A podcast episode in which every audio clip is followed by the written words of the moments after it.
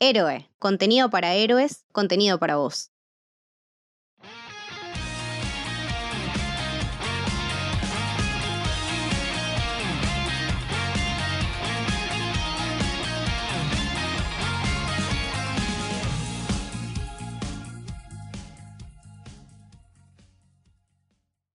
Bienvenidos, bienvenidas al Camino del Samurái. Mi nombre es Mili y hoy estoy con Francis. Hola Francis, ¿cómo estás?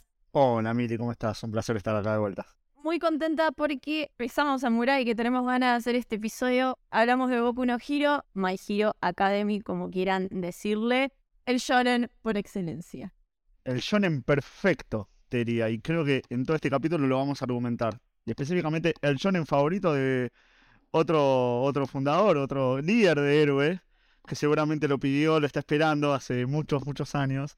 Hoy es su cumpleaños. Feliz cumpleaños, Lucho. Este episodio te lo dedicamos a vos. Lucho, integrante de Canal persona a la que queremos un montón. No le gusta para nada Goku no Hiro. Tendrá sus argumentos. Pero bueno, nada, casualmente hoy es su cumpleaños y fue muy graciosa esa, esa coincidencia. Dejando eso de lado, hoy hablamos de Goku no Hiro, anime que actualmente va por su sexta temporada ya terminada inició el anime en el 2016, su primera temporada, y de ahí, sacando en el 2020, no paró. Todos los años tenemos nuevas temporadas de Goku no Hero. A mí lo que me llama la atención es que la primera temporada son 13 episodios y a partir de la segunda son de 25. Ya, como que directamente le fue muy bien desde un inicio. Claro, muy como si fuera una serie occidental donde es una primera temporada con algunos capítulos para hacer un piloto, para probarlo, y después dije, bueno, la rompimos. Empecemos a alargar, empezamos a alargar. De ahí todas picaban en punta. Siempre fueron bastante exitosas todas sus temporadas. Como vinimos hablando también en otros episodios de animes como Tokyo Revenger o Kimetsu o Jujutsu, sí pasó que ya venía yéndole muy bien al manga, pero obviamente la salida del anime le repuntó un 100%, aumentó muchísimo sus ventas. Lo que pasa con estos animes de los que solemos hablar. Están muy bien catalogados el manga, pero después repuntan muchísimo mejor. Y la particularidad tal vez que tiene este mangaka es que ya le iba bien. Total. Empezó en la Shonen Jump, ganó un concurso, ya el primero en que se presentó, ganó, le fue muy bien. Casualmente uno de sus primeros one shot es My Hero, que después de My Hero él toma el personaje principal para hacer My Hero Academy. Y bueno, después de ahí empezó a sacar un par más de proyectos, algunos le fue bien, otros no tan bien. De hecho, antes de hacer Boku no Hero, estaba haciendo otro manga, el cual se lo levantaron y le dijeron, che, por acá no es, no nos está yendo bien, no está dando los resultados que esperábamos. Y la, lo cancelaron. Pensaba que eso no era para él, estaba a punto de dejar el mundo de los mangas y de ser escritor y un gran, gran dibujante. Hasta que los editores le dijeron, bueno, me parece que la idea de My Hero Academy puede funcionar y ahí en adelante arrancó lo que hoy conocemos como Boku no Hero. Francis, cómo llegaste a Boku no Hero? ¿O qué es lo que más te atrapó en la historia? Mira, Boku no Hero, como lo dije al principio, me parece una estructura de shonen perfecta. No que salió de la Shonen Jam, sino como esta historia de que tiene un camino del héroe bien marcada para un target demográfico joven adulto, donde tenés obviamente superhéroes, tenés un bien contra el mal, tenés un gran tres personajes como protagonistas, pero también dialoga con mucho de la industria de comiquera y artística, que son los superhéroes. Todo el universo narrativo de Boku no Hero se basa en muchachos, existen los superhéroes, estamos atestados de superhéroes, y esta es otra historia más de superhéroes. Por eso dialoga muy bien con lo que ya estamos hartos de ver o extasiados de ver en Marvel, en DC, en The Voice, en otro anime, otro manga que me gusta mucho, en, en One Punch Man, que es un mundo lleno de superhéroes. Pero acá lo hace con una inocencia que no es pretenciosa para nada, porque hay mucha que, te ponen como una inocencia con medio clickbait para decir esto no es inocente, pero lo es. No, esto es inocente, quiere serlo, eh, después va mutando, pero va mutando por un crecimiento, por una conciencia de sí mismo, y eso está bueno. Es totalmente consciente de sí mismo Goku no Hiro, sabe lo que es y no pretende ser otra cosa. Y por eso me parece que es el shonen perfecto. Tiene, como decía Francis, mucha influencia de cómics americanos, eso es verdad. De hecho, Horikoshi es fanático enfermo de Spider-Man. Se nota. Tiene una colección enorme de miles de Spider-Man. También le gusta mucho eh, Batman, mucho Star Wars. De hecho, muchos de los lugares de Goku no Hero tienen nombres de los planetas de Star Wars. Tiene muchísima influencia por ese lado. Para mí, igual, tiene mucha también del shonen japonés. Para mí el personaje de All Might está claramente basado, y de hecho Horikoshi lo pudo decir en una entrevista, está basado en Goku de Dragon Ball no tanto su physical role, sino todo lo que representa, todo ese símbolo de esperanza y de justicia y de ser el ganador en algún punto. Y otra de sus influencias muy grandes, que por lo menos él comenta que era lo que más consumía de chico, es Naruto, que también tiene bastante de Naruto, ¿no? Entre personajes principales, las historias que se van entrelazando, es una historia muy coral y... Es un protagonista de secundaria que va a una academia para hacerse grosso, o sea, es, es, Naruto.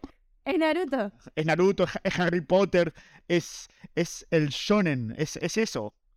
Sí, sí, es el shonen en su máxima expresión. En lo que se inspiró para hacer a All Might, que es este personaje que vemos todo grande, es el mentor de Deku. Sí se inspiró muchísimo en Superman, pero el de los años 40 como para hacer Physical Role. Total. Y si lo vemos a All Might, los colores prácticamente son los de la bandera de Estados Unidos, como que hay mucha influencia americana en toda la historia.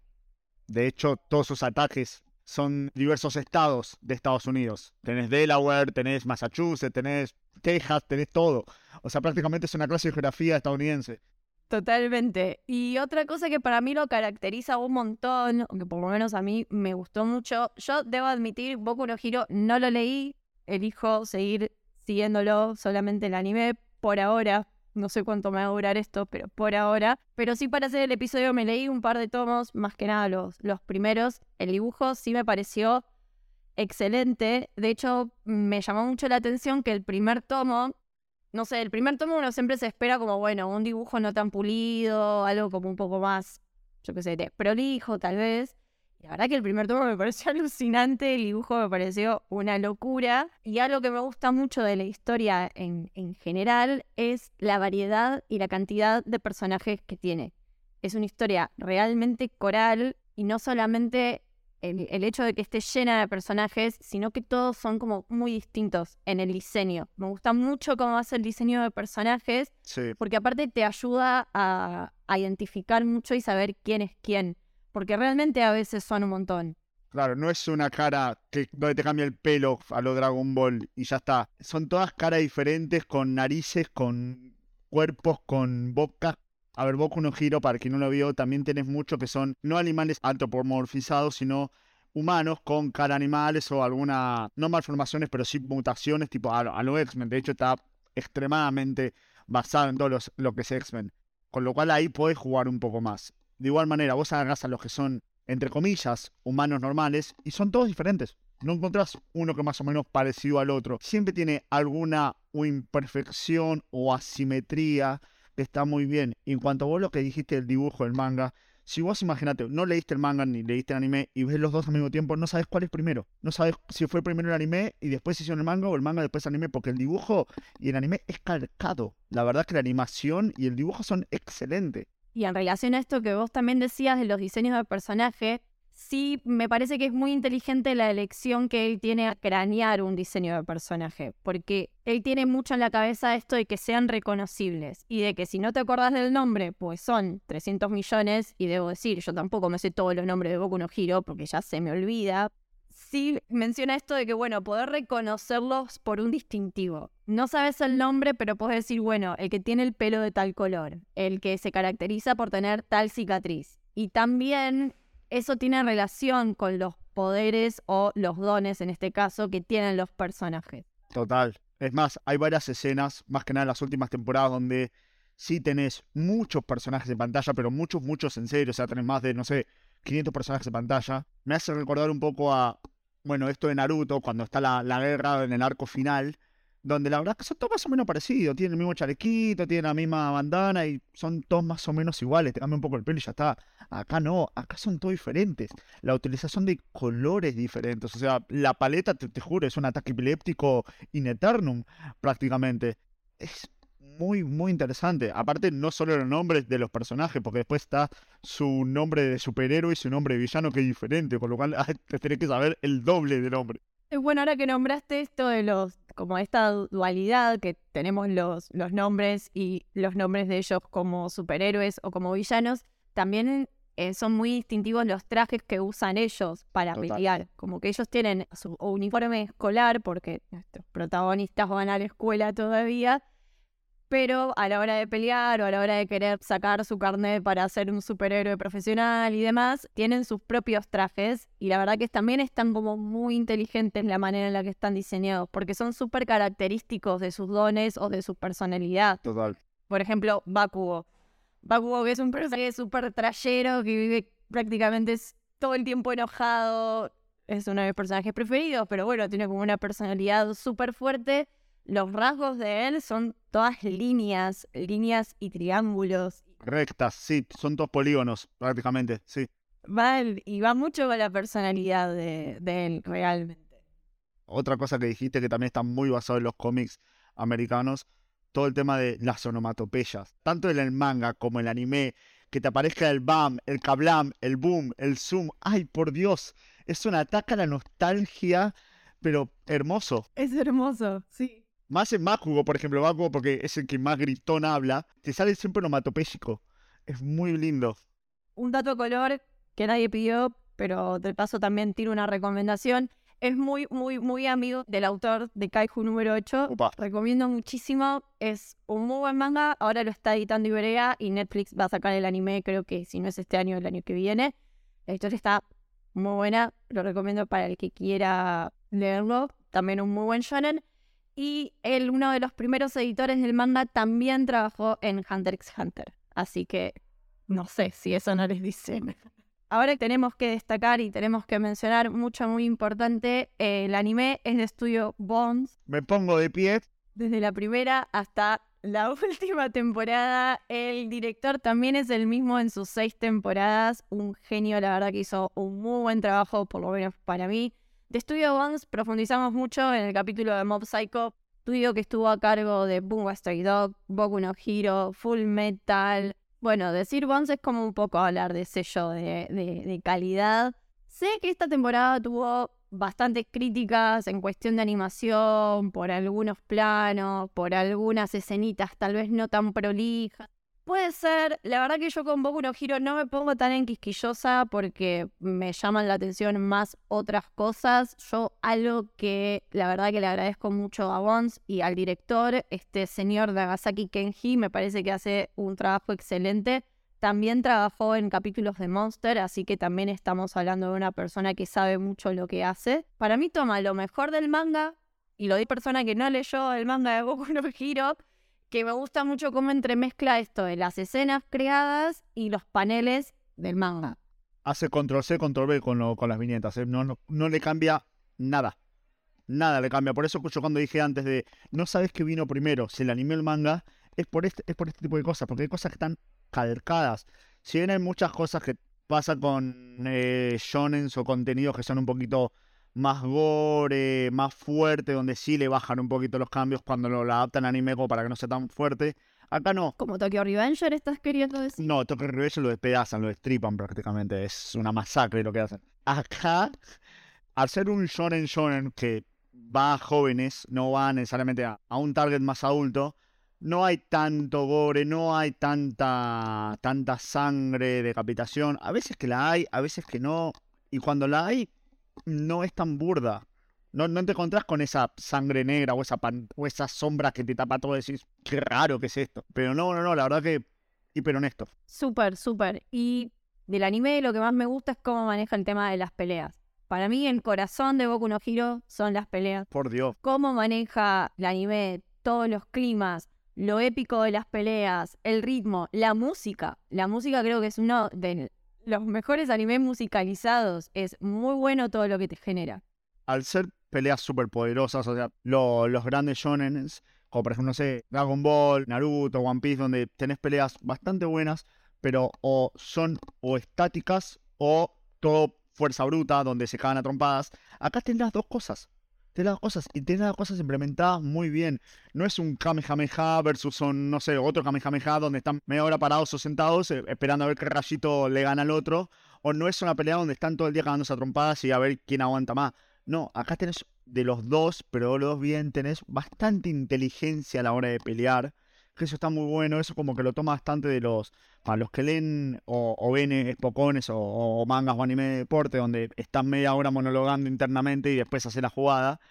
Tienes bastante de eso, pero está bueno porque no te corta el ritmo. Decís, ok, voy a hacer esto, ¿por qué? Porque lo aprendí. Claro. ¿Por qué? Porque fui a una fucking academia donde me enseñan a pelear, donde me enseñan a usar mis poderes. Entonces trato de usar eso. Y está bueno ver esa introspectiva en el durante. Que eso tiene Hunter x Hunter a lo loco. Para mí todo shonen tiene mucho de Hunter x Hunter. Para mí todos los shonen le deben muchísimo a Hunter x Hunter. Es como el caballito de batalla de todos y es uno de los mejores shonen, si no el mejor shonen jamás hecho.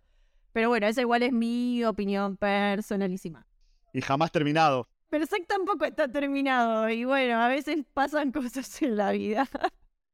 Pero bueno, para el que no conoce Boku no Hero, eh, la historia es bastante clásica.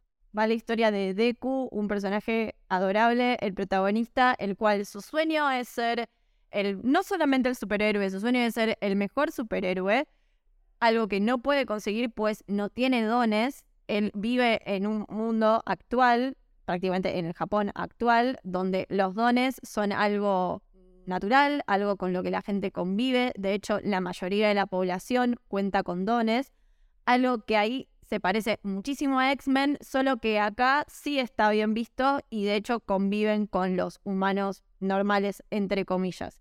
El sueño de Deku es ser un superhéroe, lamentablemente no puede serlo hasta que se cruza con All Might, que no solamente es un superhéroe, sino que es el mejor superhéroe, el más poderoso, el más increíble, el más bueno, y hace como una transferencia de poder y gracias a eso Deku puede entrar a esta academia de superhéroes para empezar a entrenar sus, sus poderes otorgados por All Might.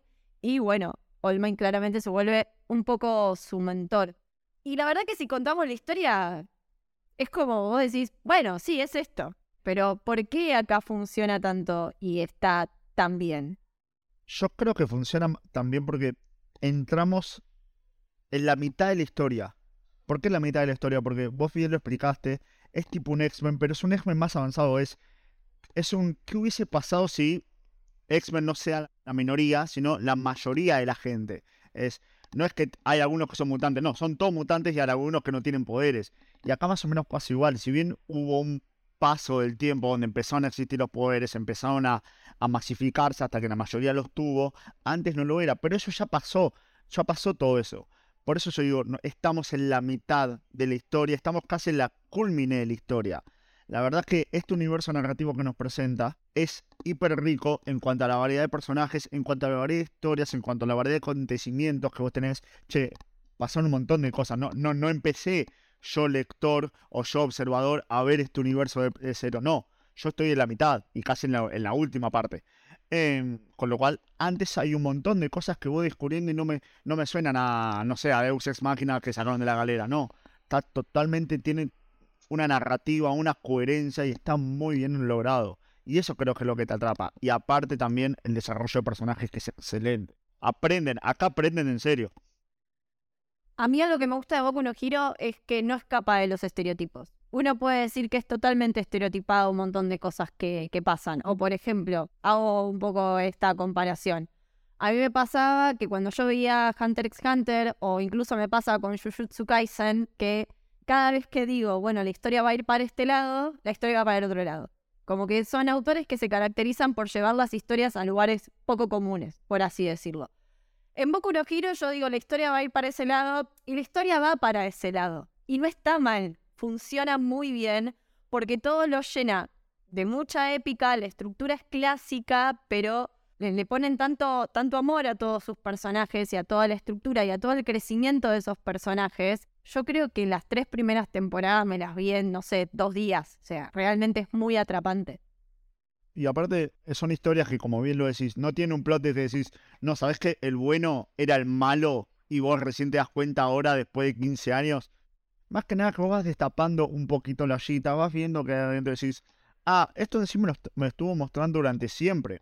Yo nada más porque, porque tenía en la cabeza que es un shonen, que es una inocencia, que yo, como observador, como consumidor de, de, esta serie, yo también al principio soy inocente y después voy aprendiendo con la historia, voy descubriendo que, che, la historia también no es tan así, si bien tengo un norte bien marcado, hay ciertas aristas, ciertas ambigüedades que tal vez yo no la estaba viendo y me las está mostrando poco a poco, de vuelta, estas en la sexta temporada que vemos, y faltan por lo menos creo que dos, te diría, por lo menos, con lo cual hay tela para cortar, hay personajes por presentar, hay personajes por redescubrir, donde nosotros tenemos una idea muy marcada y después nos dicen, che, mira que esto no es tan así, tanto buenos como malos. Eso está bueno, a ver, no deja de ser buen tipo, no deja de ser mal tipo, pero también decís, che, un buen tipo puede, la puede cagar, y un mal tipo a veces que puede hacerlo bien, pero no deja de ser un mal tipo o un buen tipo. Sí, el buen tipo también puede tomar malas decisiones.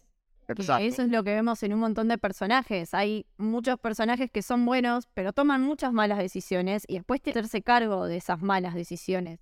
Y de hecho esto que decimos de los, de, los personajes y de la cantidad que tiene y que para mí son el alma de la historia los personajes, hay muchos animes que tal vez se mueven por la trama y te importa lo que le pasa al personaje principal y nada más. Acá realmente te importa lo que le pasa a todos los personajes, pero porque todo lo que le pasa a los personajes es interesante y suma la trama.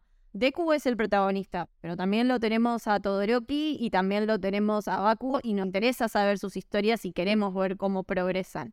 Y realmente el progreso que hacen ellos, como sus compañeros de clase, se ve, es palpable y realmente lo, lo disfrutas un montón. Y de hecho, personajes muy chiquitos, como sé, Lot, que apareció en la sexta temporada, es un personaje que aparece dos capítulos y le necesitaron de dos capítulos para presentarte el personaje, desarrollártelo y que sintieras hasta empatía por ese personaje. Es que se morfa, se morfa la escena. Se, se, la morfa, te recontra, llama la atención. Em, porque tiene estas cosas que vos decís, che, este personaje hay algo que le pasó. Hay algo que le pasó que yo no estoy viendo que quiero descubrir. ¿Por qué? Porque yo de vuelta caí en la mitad de la historia y hay todo un montón de cosas que necesito enterarme, que quiero enterarme, porque hay, personajes que tal vez te pueden decir que sí, ok, perfecto, sí, es uno más. Pero la mayoría no, la mayoría tienen un montón que si quisieran podrían hacer spin-off de 50 millones de personajes más o menos que tienen. Y estarían todos buenos. Porque de vuelta, es un universo donde hay tantos poderes, con lo cual puede tener 50 millones de historias. Hay un spin-off que yo recomiendo bastante, que está seteado un par de años desde que, empiece la historia de, de Boku no Hero, que se llama Vigilante. Em, es un poco más gris, si bien sigue siendo shonen, no es tan shonen. El protagonista tiene veintipico de años, si mal no recuerdo. Y la verdad lo recomiendo mucho. No esperen lo mismo, no esperen una historia coral así tan épica. Son historias más chicas, pero son un descubrimiento más de, de la sociedad. Que al fin y al cabo en esta última temporada entendés ciertas grietas que hay en el medio, que justamente lo que se demonona. Y acá, si bien no es un spoiler, pero si entendés a los villanos, de por qué los villanos, a ver, ¿por qué hay villanos que se catalogan como villanos? Decís, che, yo soy malo, ¿y por qué dirías, che, vos sos malo? Nadie se considera como malo en la realidad. Pero vos entendés por qué acá la gente está disconforme y quiere romper un poco. Y entendés a los villanos. No los compartís, no los aceptás, los entendés. Bueno, de hecho, uno de mis arcos preferidos de Boku no Hero, toda una temporada dedicado al pasado de los villanos. Es excelente. O sea, dedicaron media temporada a desarrollarte villanos. Es buenísimo eso. Que aparte de vuelta, no lo justifica en ningún momento. Sigue siendo villanos. Te da el trasfondo para que los entiendas, no para que los justifiques, no para decir, ok, son antihéroes. No, no, no, no son antihéroes, son villanos.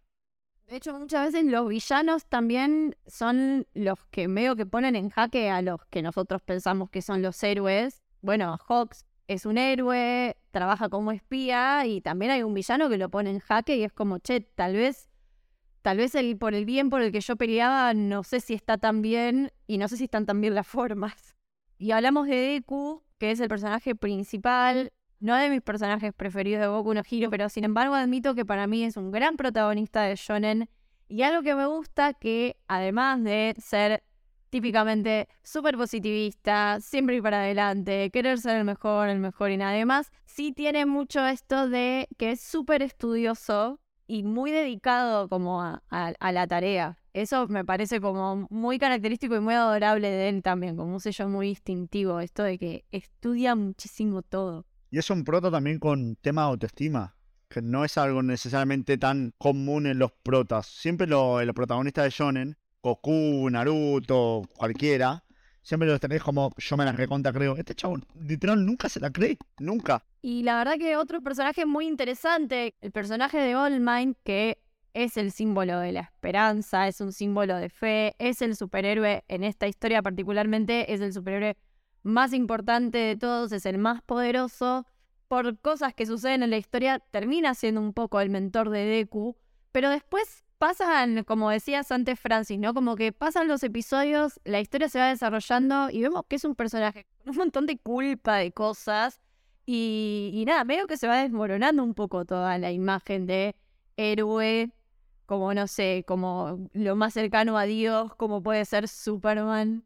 All Might es un tipazo. O sea, el chiste es que sea ridículo. Ridiculísimo. Habla con toda propiedad, es súper formal, es súper amoroso también. Pero decís, ok, todo este sistema se basa en personalismo sobre el chabón.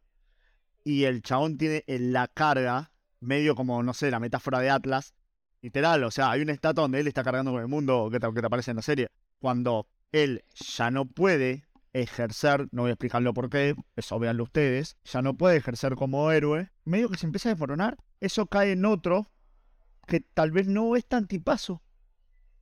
No, no deja de ser un héroe, no deja de hacer las cosas bien, pero tal vez no es tan tipazo. Se empieza a desmorenar un poco, empieza a decir, ok, si este puede caer, ¿por qué no nosotros? Justamente su poder es el one for all. Ya, ya eso también te, te, dice, te dice mucho.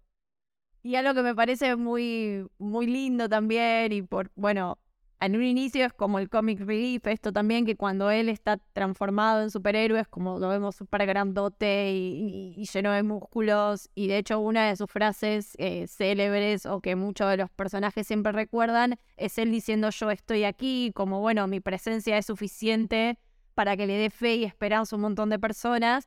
Y cuando él no está transformado en superhéroe, es un chabón súper flaquito, tipo con todos los ojitos negros, los pelos parados, escupe sangre. Bueno, eso habla mucho de, si no lo conocen, la, historia de Pagliacci, donde era un payaso que hacía reír a todo el mundo, pero es que después estaba deprimido. Va al médico a decirle, eh, doctor, estoy muy deprimido, deme algo. Bueno, vas a ver a Pagliacci. Eh, y le dice, señor, yo soy Pagliacci. Y ahí es como que medio decís, ok, y, a él quien lo salva. Él no puede mostrarse frágil. Por eso es que no, no es que lo cubre su fragilidad por él, lo cubre su fragilidad por el mundo, porque si él se muestra frágil, entonces quiere decir que el sistema es frágil. También otro personaje con tiene algunas interacciones y al que un poco traumatiza por ciertas cosas que pasan en la trama es Bakugo, muy polémico. Polemiquísimo, polemiquísimo. Es un niño porque es compañero de Deku, también tiene sus, sus temas. Estamos hablando de un personaje que es un bully. En el inicio de la historia de Bakugo es un bully. Las cosas que le hace a Deku, la verdad que llegan a ser muy crueles. Deku lo readmira, lo quiere un montón, como que ellos te muestran que se conocen desde muy chiquititos y Bakugo tiene una personalidad muy fuerte de que también quiere ser el número uno, de que también te muestran que tiene un tema con su personalidad y con su baja autoestima, porque necesita todo el tiempo como demostrar y demostrarse a sí mismo que es bueno y que es el mejor. Y me parece que un quiebre que tiene este personaje, que me gusta mucho, hay una temporada en la que lo secuestran, pasan cosas, tampoco vamos a profundizar tanto para que la vean y la disfruten porque es buenísima esa parte pero a partir de ese evento, el personaje él hace como un clic muy grande y se le cae toda la estantería, realmente. No, y aparte es el que más crece. En estas seis temporadas ve como cada temporada va creciendo un poquito como persona, dando espacio a redención y entendiendo, che, la cagué. Poco a poco, no se lo quiero admitir, se lo admite, va, viene, qué sé yo. Todo lo que hablamos acá, de que hablamos del des- desarrollo de personajes, piensen que estamos hablando de seis temporadas. Realmente todo es muy gradual. No, no todo se da como tan en, bueno, en dos capítulos, no. El desarrollo de Bakugo se da en muchas temporadas, no es que es un cambio que se da de un capítulo para el otro, que es algo que también es muy bueno de Boku no Hero. es No hay un episodio de relleno. Es todo, es todo trama. Después, eh, que bueno, justo hablaba Francis de este Big Three, mira de conformarlo es Shoto Todoroki, personaje adorable que también tiene un desarrollo, realmente pasa por todos los estadios.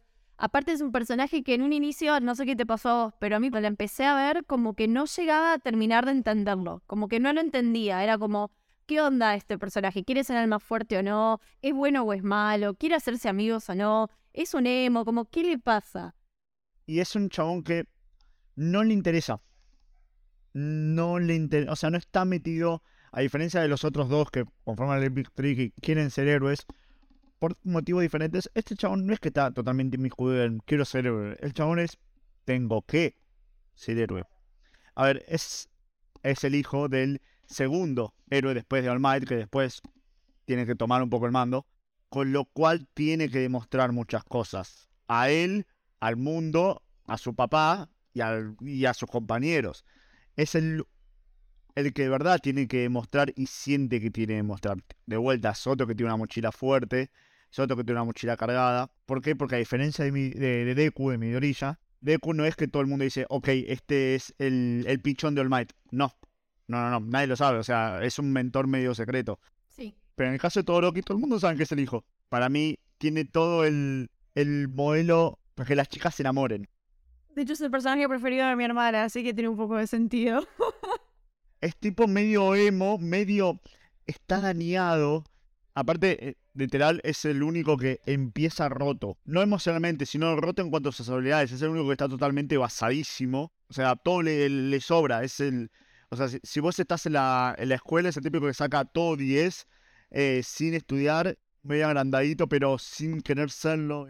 Bueno, una de las características de, de Deku como superhéroe, la cuestión es que Deku tiene un don heredado por All Might y él tiene que aprender a manejar ese don, porque la realidad es que cuando lo usa, su cuerpo se lastima y puede llegar a morir. Entonces todos tienen como un uso muy particular de sus dones y eso está muy ligado al desarrollo de los personajes y esos desarrollos se suelen dar en las peleas. Para mí Todoroki tiene un desarrollo muy lindo y llegamos a entenderlo un montón y a conocerlo más como personaje y de su historia en una pelea que tiene con Deku, cuando están en, la, en la temporada que tienen que competir entre ellos. Uf, buenísima esa. Me parece alucinante, no solamente a nivel de animación y de épica, que realmente es excelente. Por favor, busquen videos en YouTube si no lo vieron y no lo van a ver, porque realmente es un deleite alucinante. Todo lo que conocemos de ese personaje o que lo empezamos a entender más es a través de esa, de esa pelea. De hecho, hay otro personaje que no es parte de este Big Tree, pero para mí es súper importante y me parece re lindo también, es el personaje de Uraraka. Es un personaje femenino caballito de batalla de Deku, tiene una relación hermosa. Es el primer personaje con el que se choca Deku cuando entra a la escuela. Muy cliché, muy cliché y hermoso cliché. Hermoso y funciona. Y para mí una de las mejores peleas de Boku no Hero es la que tiene ella con Bakugo. Es una excelente batalla, usan muchísima parte la, la cabeza. Vos decís, Bakugo la va a hacer mierda y pues no, la verdad que Uraraka basadísima, una genia total. Me, me gusta también mucho eso, cómo las, las peleas van sumando al argumento, no que solamente pasan y ya está. Medio crítica, medio no. No hay tanto lugar a personaje femenino. En los otros Big Three, incluso Naruto, hay un personaje femenino generalmente en el Big. Acá no. Si bien es buenísima, buenísimo el personaje, digo, no le dan tanto lugar como a otros. Me parece que el personaje femenino más fuerte es Toda, una de las villanas. Sí, sí, sí, la es una waifu. Total. Otras compañías de Uraraka que son personajes femeninos y que me gustan mucho, el personaje de Momo me gusta un montón, que también tiene ahí como una relación con Todoroki que en una pelea también la hace crecer un montón y evolucionar mucho. Froppy parece un personaje re me y a mí me encanta Froppy, me parece un personaje adorable aparte. No sé, la prefiero a Mineta, que me parece un tarado Mineta, sinceramente, de la primera temporada hasta la última. Para darle contexto a los que no vieron, Mineta es el que da el pie como para hacer un poco de fanservice. Es un fanservice medio políticamente correcto porque te muestra el fanservice pero dice, che, está mal lo que te estoy mostrando, pero te lo muestro igual. A mí no me gusta, aparte me parece un tarado y su don totalmente inservible. Ay, por Dios, qué don pelotudo. Yo, igual, a ver, hay muchos dones que vos decís, estos dones son pelotudísimos. Hay uno que tira cinta scotch. A favor de la historia, lo que está bueno que después se desarrolla es que también no todos se especializan en lo mismo. Algunos te muestran que son héroes de combate, otros de rescate, otros de... Bueno, como que van ahí especializándose. Por ejemplo, Froppy, que es una rana básicamente, pero es muy linda y muy adorable. Froppy es una heroína que básicamente ella sirve más para todo lo que es rescates. Que de hecho hay capítulos enteros donde se dedican y se desarrollan cómo tienen que rescatar a la gente en situaciones de tornados, en situaciones de ataques, y eso me parece que está bueno. O sea, todos los dones son necesarios según las circunstancias, pero hay algunos que decís, che, macho, la verdad que te podrías haber esforzado un poco más en la creatividad de este don. Hay uno que me encanta porque aparte está, está rebasado en Batman, Fumikage. El chabón es todo sombrío, eh, su poder es como una sombra negra, todo sombrío, bien Batman. Es excelente. Bien emo. Aparte está bueno porque su sombra es como otra personalidad también.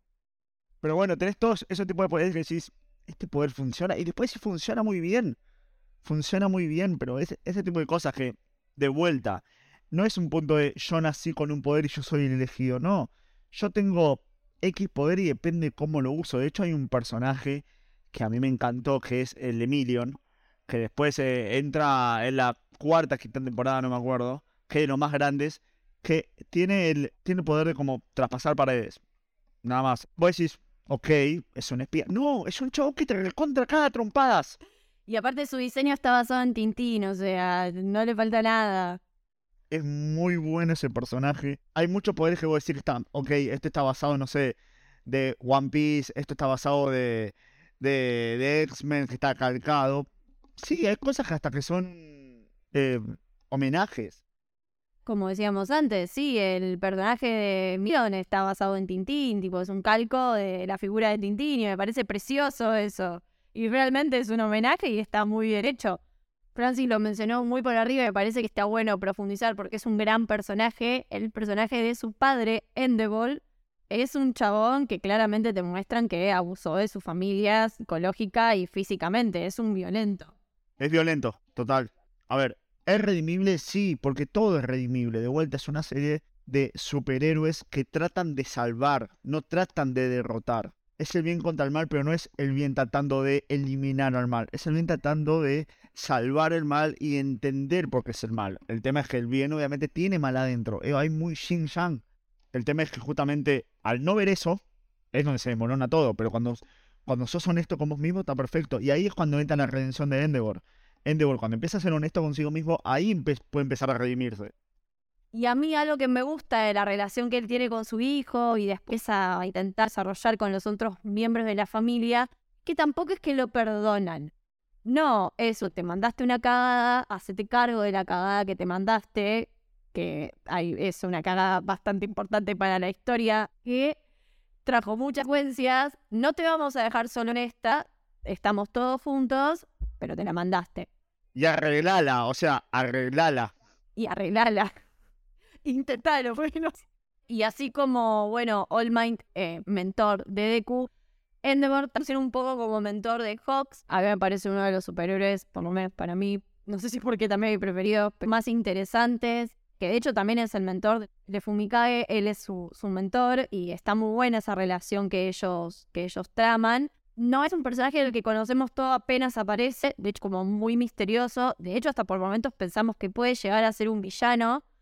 Y después cuando empezamos a conocer su historia es como, ay, El, el hecho de que estemos en una sociedad de superpoderes no quiere decir que no haya pobreza, no haya crimen, no haya enfermedades. No, es- hay gente que, puede volar nada más. O sea, todo, todo, todos lo- los problemas sociales no, no se resuelven porque hay gente que, que vuela o que escupe fuego. Y después tenemos a los villanos. Claramente de héroes hay 500 millones de otros personajes, pero no los podemos nombrar todos porque esto sería un episodio de tres horas.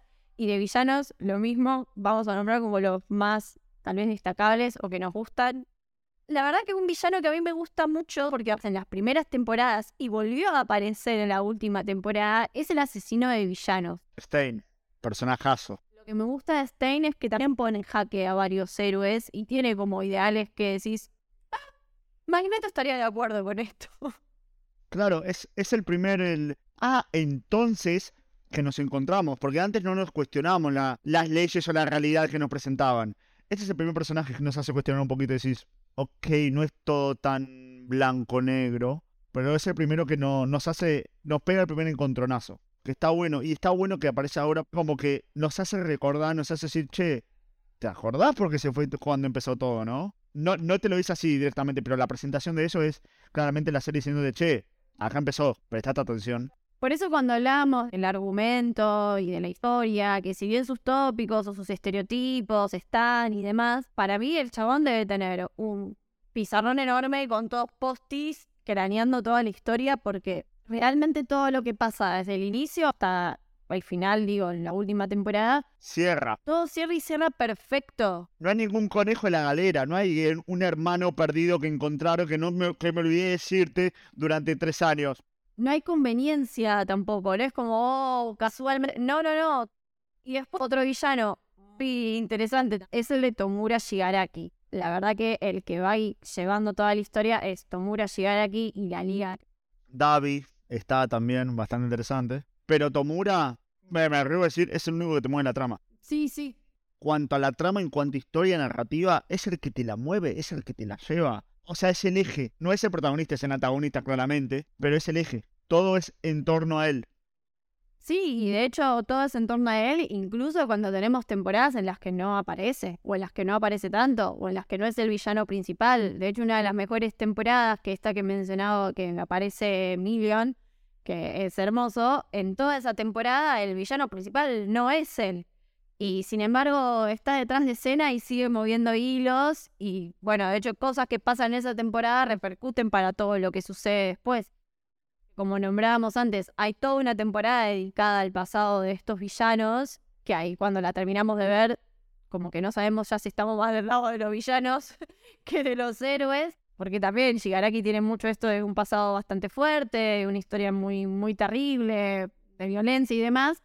Y pasa un poco lo que decías antes, Francis. No es que te los estás justificando, pero los entendés mucho más y llegás a empatizar. Yo con Toba y con Twice son dos villanos con los que empaticé un montón.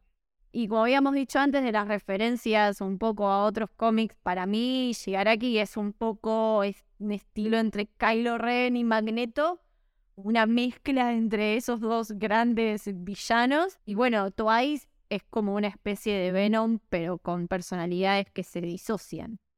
Para mí, si me preguntas, tiene mucho con Deadpool. Si bien el traje es una inspiración de Deadpool, que aparte, literal, es medio esquizo, como Deadpool, el Deadpool inicial de los cómics, este chabón también es medio esquizo donde a veces te habla uno, a veces te habla otro y literalmente su poder es doblarse. Imagínate que a un esquizo le des ese poder. Tremendo. Bueno, como decía Francis, este personaje se divide, se clona, podríamos decirlo, como que puede hacer clones de sí mismo. Y algo que, eh, que a mí me, me, choqueó mucho es el episodio en el que él ya no sabe cuál es el original. Es buenísimo, es realmente es como, bueno, ¿y ahora cuál es el original? ¿Quién soy yo? Por eso decimos, si hay algo que tiene Boku no Hero, el corazón de Boku no Hero son sus personajes, tanto sus héroes como sus villanos.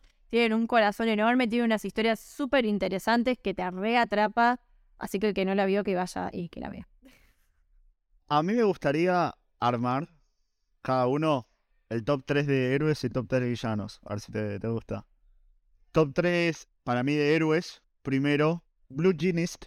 Me encanta. Blue Genist es, es un chabón que maneja las fibras y está todo vestido de jean. Fumikage. Fumikage me parece que es excelente, excelente. Y después de, del Big Tree, me gusta mucho Deku. Me gusta mucho Deku por prota. Por prota y por, también por, por el arco que tiene donde, donde va aprendiendo de sí mismo, donde se va concientizando sobre sí mismo y sobre sus propias percepciones de la realidad sin romper sus convicciones. Me parece que eso es genial. Y de los villanos, de los villanos yo te diría que mi top 3 está Shigaraki. Ahí arriba me parece, me parece que es un excelente villano, no a nivel Goku, sino a nivel general. Está muy bien planteado como villano. Después, bueno, Twice como villano, aunque tal vez habría que hacer un episodio entero para decir, ¿es un villano o no es un villano? Twice es más víctima, no, sabemos qué es. Pero bueno, me parece un, muy buen villano. Y después, todas también, porque está enfermísima. Amo porque está enferma nomás. Míos. Bueno, Hawks él me gustan mucho todas sus contradicciones y esto como de no llegar a entender al principio si es villano o si es héroe y creo que hasta en algún punto él tampoco lo termina de entender medio de qué lado está y eso me pareció como muy interesante. Eh, un poco polémico, Endeavor me parece alto héroe, me encanta. Uf. No, y aparte, perdón, tiene una de las mejores batallas que nos ha dado la historia del anime. Quinta temporada, su batalla con el Nobu y Hawks me parece alucinante y cómo termina y es épica. Y después un personaje que no hemos nombrado, pero me gusta muchísimo, Aizawa, uno de los profesores. Bueno, no lo nombramos mucho, pero es uno de los principales que aparece desde un inicio, están todas las temporadas. Y dato color, el diseño del personaje está basado en el propio autor porque es igual, tiene el mismo corte de pelo y todo. bien trayero mal. Después de villanos, Overhaul me parece un muy buen villano. Me hubiera gustado que siguiera apareciendo. Creo que ahora vuelve a aparecer ahí un poquito, pero no es lo que era y eso es lo que me gusta. Y después otro villano que me gusta mucho, eh, bueno, como nombrabas antes, Francis, la verdad que Shigaraki me parece alto villano y después de ver la quinta temporada y toda su historia, me parece, nada, el ABC, lo que tiene que ser un antagonista, es un excelente villano. Y otro más puede ser eh, Toda. En realidad Toda y Twice, porque me gusta mucho la interacción que tenían ellos dos, que tienen ellos dos. Me, me gusta mucho cómo se relacionan y cómo se complementaban y, la relación que pudieron, que pudieron formar. Bueno, y con esto creo que quedó bastante completo nuestro episodio de Poco No Hero que hacía mucho, por lo menos yo hacía mucho, que tenía ganas de hacer este episodio. Francis, muchas gracias por sumarte, decinos dónde te podemos leer, seguir, demás. Por favor, gracias por la invitación. Bueno, como siempre, eh, donde más pueden interactuar conmigo es en el Club del Héroe, que, que les recomiendo que se unan a todos. Y en Twitter me encuentran como Francis13Max. Bien. A nosotros nos pueden seguir en Twitter como Camino Héroe y en Instagram como Camino del Héroe a la productora que es la madre del Camino del Samurái, como del Camino del Héroe, como de tantos otros. Los pueden seguir en Twitter y en Instagram como Sos Héroe. Recuerden que si les interesa el contenido que creamos, se pueden sumar a esto que mencionó Francis, que es el Club del Héroe.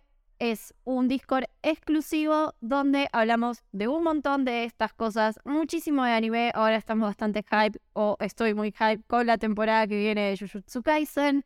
Si les interesa, se pueden sumar. Aparte, en este Discord exclusivo tenemos también la posibilidad de que ustedes elijan episodios que quieran escuchar o que quieran también realizar con nosotros en el Delivery en Camino. Es un apartado donde los que contribuyan pueden poner sus sugerencias, qué les gustaría escuchar o en qué episodio les interesaría participar. El último episodio que sacamos fue el de las sofás, que salió muy lindo. Y otro episodio también pedido por un oyente fue el de Totoro. Así que también pueden pedir algún anime, alguna serie, alguna película, lo que les interese. Nosotros lo planeamos, lo planificamos y lo regamos. Así que bueno, esto fue el camino del samurái. Espero que les haya gustado. Bye bye.